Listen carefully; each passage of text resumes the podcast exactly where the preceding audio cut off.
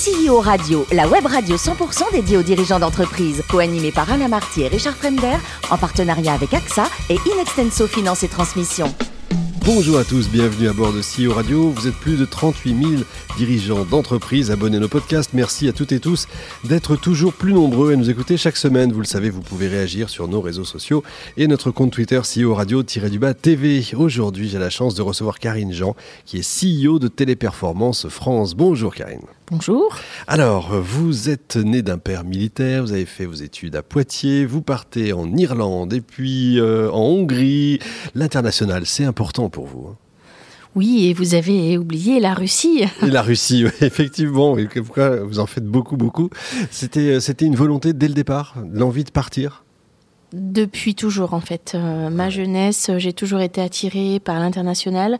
Et mon rêve, c'était de pouvoir parler euh, anglais aussi bien que le français. Et alors, vous avez réussi J'imagine, parce qu'avec tout ce que vous avez fait là.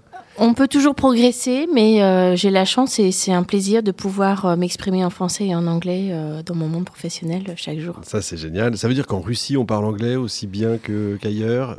Sauf, Mieux. En, sauf en France Alors mieux, mieux, mieux. Quand je suis arrivée en Russie, j'ai découvert que euh, les générations euh, de mon âge parlaient plutôt l'allemand.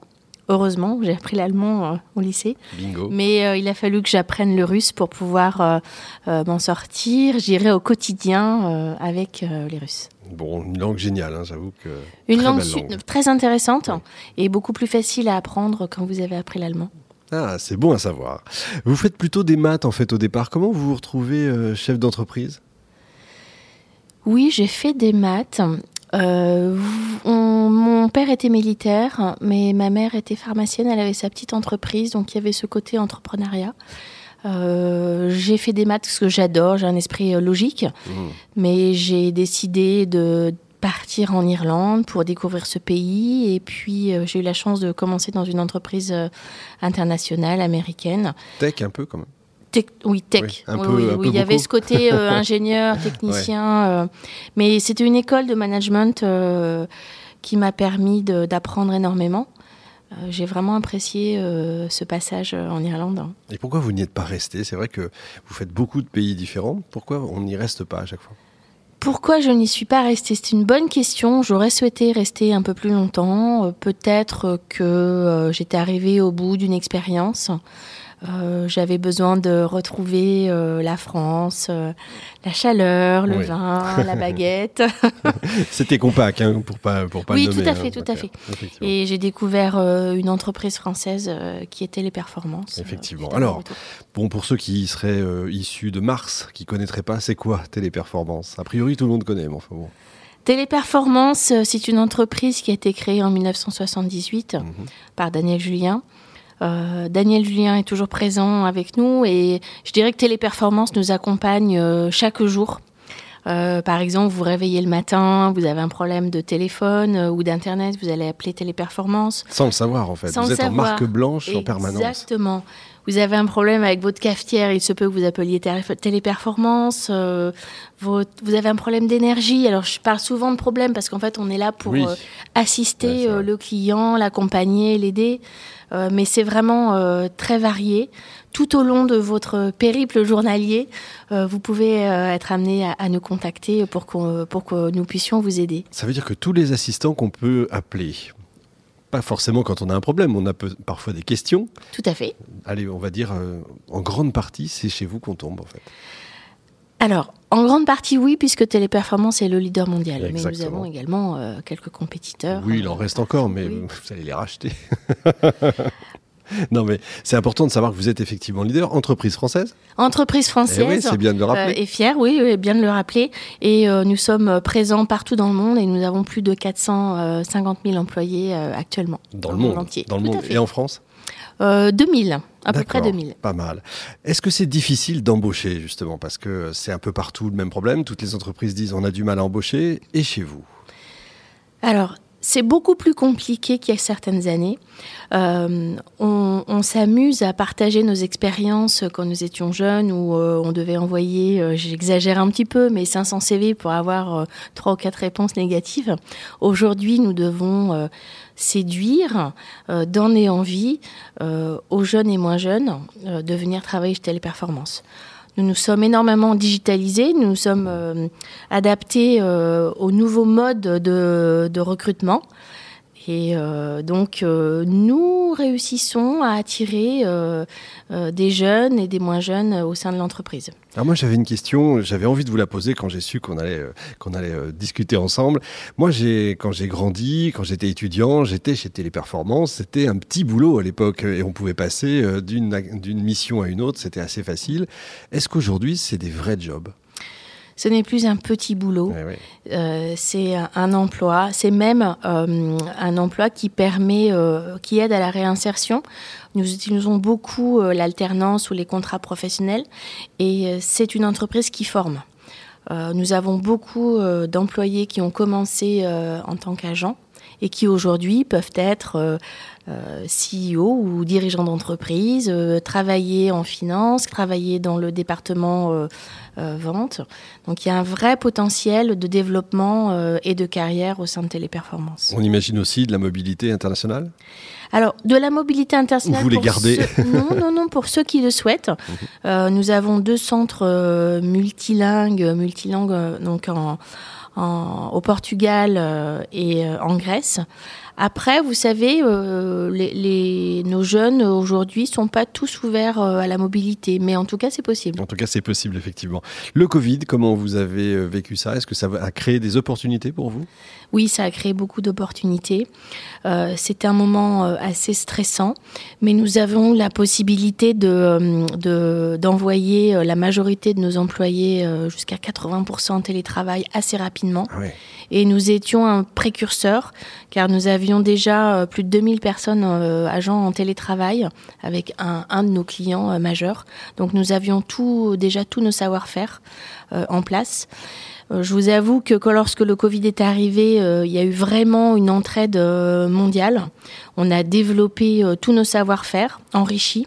On a même créé une offre qui s'appelle Cloud Campus. Mmh. Et puis, euh, nous avons également travaillé euh, avec le gouvernement pour euh, aider tous les, toutes les personnes à prendre rendez-vous pour la vaccination.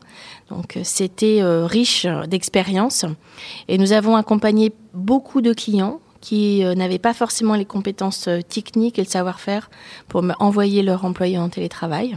Donc, c'était compliqué, mais euh, une belle expérience. J'imagine effectivement. Quels sont les projets pour Téléperformance? Les grands projets, ceux dont vous pouvez parler, bien sûr. Alors les grands projets, euh, premièrement, continuer euh, le, développement du télétravail à travers nos offres. continuer à se développer à travers de nouveaux secteurs. Nous voulons accompagner les entreprises, les banques, euh, les assurances, euh, le gouvernement dont je vous ai parlé et autres, euh, pour pouvoir partager avec eux notre savoir-faire en termes d'expérience de, support client. La digitalisation et la robotisation sont également très importants. un de nos clients majeurs est Meta, donc on est précurseur et en fait pilote pour le métaverse. Donc on a beaucoup de, beaucoup de projets. Effectivement, bah, c'était ma prochaine question, justement, la robotisation. On parle beaucoup d'intelligence artificielle, qui est souvent plus artificielle qu'intelligente, mais de plus en plus intelligente. Euh, est-ce qu'un jour, euh, un robot va remplacer la personne qui va être au téléphone? Parce que ça paraît simple, en fait. Ça paraît simple, bon, c'est pas si simple. Hein. Ce n'est pas notre volonté. On va parler un petit peu technique. Euh, on met en avant l'high-tech, l'high-touch. Euh, L'high-tech, c'est vraiment la partie technologique avec la, la robotisation, euh, l'intelligence artificielle, mais l'humain euh, reste au cœur de notre activité. En revanche, grâce à cette technologie, nous souhaitons mettre en, mettre en place, je dirais, un, partenariat humain-technologie pour être plus à l'écoute des demandes de nos, de nos consommateurs. L'être humain est important et quand on dit euh, être humain augmenté, c'est plutôt euh, euh, se sentir soutenu par la technologie pour pouvoir apporter une réponse plus efficace et en phase avec les demandes de nos consommateurs. C'est plutôt rassurant. Le téléphone est toujours aussi important dans la relation humaine? Écoutez, oui, on pensait que le téléphone allait diminuer beaucoup plus lors des dernières années quand on fait une analyse France, Europe et monde, le téléphone est encore euh, énormément présent. En revanche, pour s'adapter euh, à nos, euh, aux jeunes générations, nous avons des offres plus orientées sur le chat, le SMS, Messenger, le chatbot, les supports Internet, vidéo également. ça, ça, ça, a été apporté également par par le, Covid, puisqu'on on mmh. a voulu garder ce lien euh, euh, social via la visio. Donc il y a encore plus, beaucoup d'offres et de potentiel pour l'avenir. Un des avenirs, c'est Meta, donc. Selon vous, peut-être que demain ou après-demain, on aura des lunettes et... Alors écoutez, en tout cas, euh, on accompagne les entreprises qui souhaitent évoluer vers le métaverse. Les spécialistes diraient que nous sommes déjà dans le métaverse. Mmh. Euh, donc euh, nous sommes prêts euh, et à l'affût de ce qui va se passer dans les années à venir. Il doit y avoir des belles formations chez vous, en tout cas, c'est le cas. Bon, on va revenir à vous maintenant. Il paraît que le plus beau métier du monde, c'est quoi? Ce serait quoi pour vous? Tiens, ce serait chercheur ou chef d'entreprise?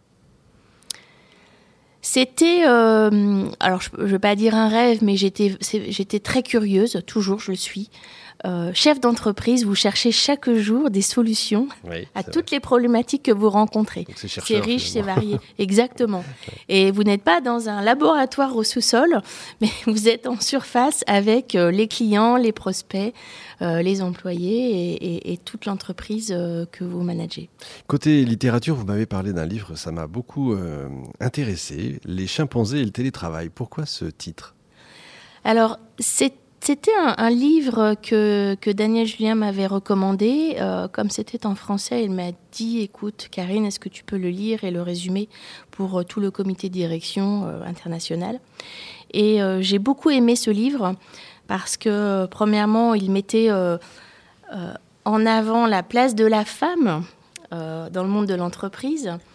Euh, vous savez que le télétravail, finalement, euh, renvoie la femme à, la maison. et, voilà. C'est paradoxal. Hein. c'est assez paradoxal. Et donc, il y, a ces tâches euh, qui, ces tâches domestiques qui, reviennent.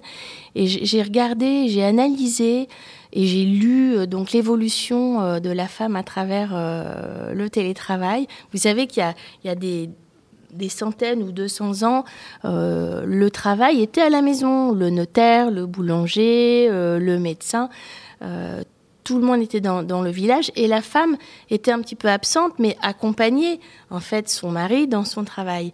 Et avec l'industrialisation, on a quitté ces villages et donc nos villages pour aller dans, dans les villes et la femme a accompagné cette évolution a travaillé dans les usines également après, après la guerre. Donc, euh, euh, il y a eu une évolution. Et là, on se rend compte qu'à travers le télétravail, la femme risque, je dis bien risque, de retourner euh, à un système où elle est un petit peu cantonnée à la maison entre enfants, devoirs, ménage et travail. Il faut rester vigilant. Tout à fait, exactement, exactement.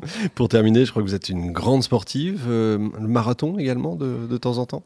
Alors, je dirais pas une grande sportive. Euh, il est vrai que j'ai euh, réussi euh, à courir de marathons et beaucoup de semi-marathons.